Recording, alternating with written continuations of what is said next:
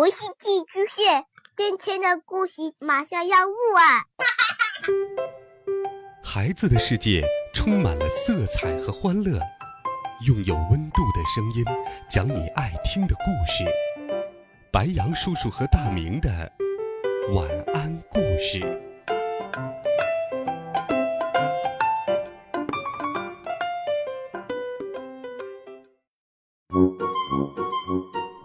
小朋友们、同学们，大家好，欢迎收听白羊叔叔讲故事，一起来听《卖橘子》。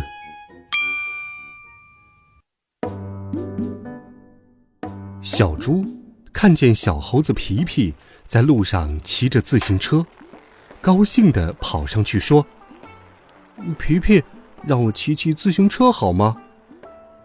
小猴子皮皮下了自行车。小猪还当是小猴子要让他骑，可是皮皮两只手紧紧抓着车把，问他：“你不会骑，摔了怎么办？”小猪说：“我不怕，那一回跟你学爬树，我脑袋摔了个大口子，都流血了。可是过了两天，大口子就长好了，对吧？”皮皮说。自行车摔个大口子可长不上，要是摔坏，你赔得起吗？原来，小猴子是怕摔坏他的自行车。看见小猪呆呆的发愣，皮皮又说：“你别当是不可能，好比说你刚骑上，对面开来一辆大卡车，啪，把我的自行车撞个稀巴烂，那你怎么办？我倒没关系。”我爸可不能答应，一定得让你赔一辆新的。皮皮又说了一声“拜拜”，用一个很漂亮的姿势跳上了自行车，骑走了。小猪抓着脑袋，我怎么就没想到车会摔坏呢？真的，要是对面来了一辆大卡车，我又不会让自行车拐弯儿。他觉得，他已经跟那辆大卡车撞上了，啪！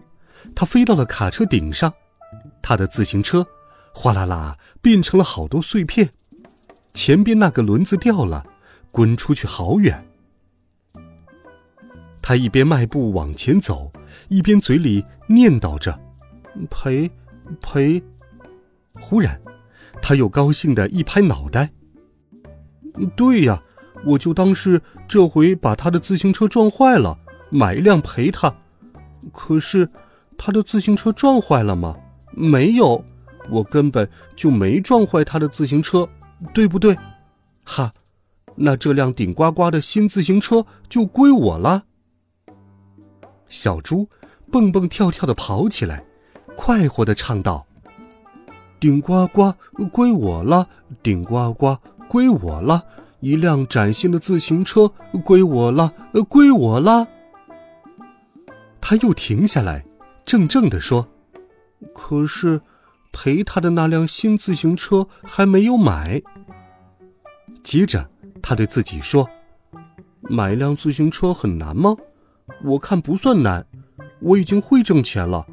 我给鸭太太当保镖，挣来了一担子香蕉；我替山羊伯伯卖萝卜。”挣来两个大西里美，我还替狐狸掌柜运垃圾，挣来一个大鸡蛋。要是狐狸掌柜说话算数，那就不是鸡蛋，是一块特别贵、特别贵的大蛋糕。狐狸掌柜说：“五块那种大蛋糕就能换一辆新自行车。”运五次垃圾很难吗？我看不难。小猪决定不向爸爸妈妈伸手，要凭自己的劳动挣来自行车。不过，他到底应该去找鸭太太，问他要不要保镖，还是到集市上找山羊伯伯替他卖萝卜？再不，在镇上到处跑，看谁家的垃圾堆得比山还要高？他一时拿不定主意。对，去找皮皮。皮皮的好主意可多了。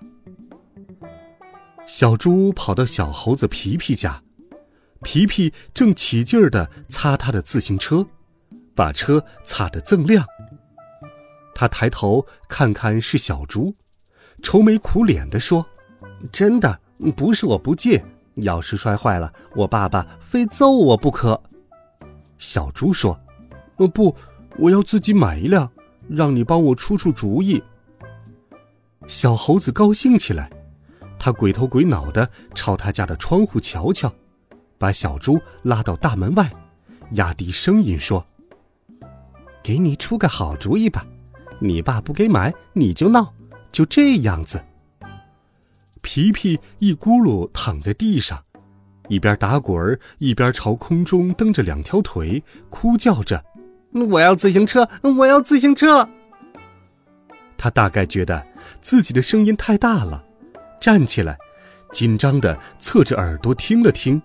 又神秘的说：“要是还不给买，你就不吃饭。”小猪说：“不吃饭那多饿呀。”皮皮说：“傻瓜，你又不是不知道你们家厨房在哪儿，两顿不吃，你爸就给你买了。”小猪说：“嗯，我不要靠爸爸妈妈，我现在自己会挣钱了。”乡下的心里美萝卜很便宜，跑得越远越便宜。我跑得远远的，用担子担回来。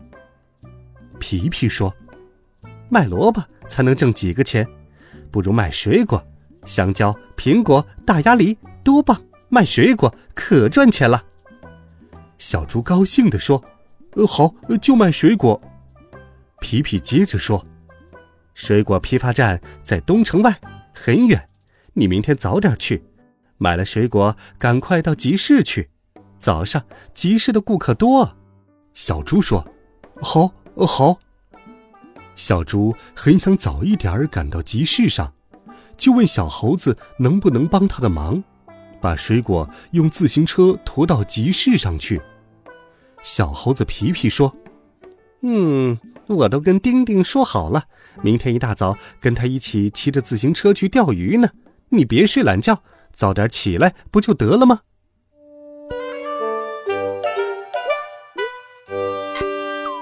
第二天，天空中还满是大星星、小星星的时候，小猪就爬了起来。他摸着黑，拿起扁担和两个箩筐，急急忙忙的朝着东城外跑去。跑啊跑啊，他到底看见了一座大房子。上边横着一块大牌匾，电灯照着匾上的五个大字：“水果批发站。”铁条的拉门紧闭着，中间还挂着一把大锁。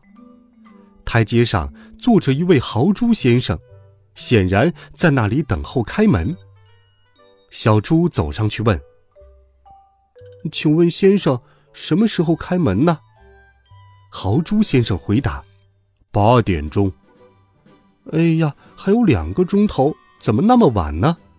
哎，机关嘛，办公时间都一样。你也来批发水果？对呀，头一回来吧？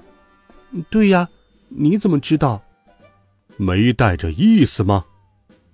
小猪看看，豪猪的膝上放着四四方方的大红纸包。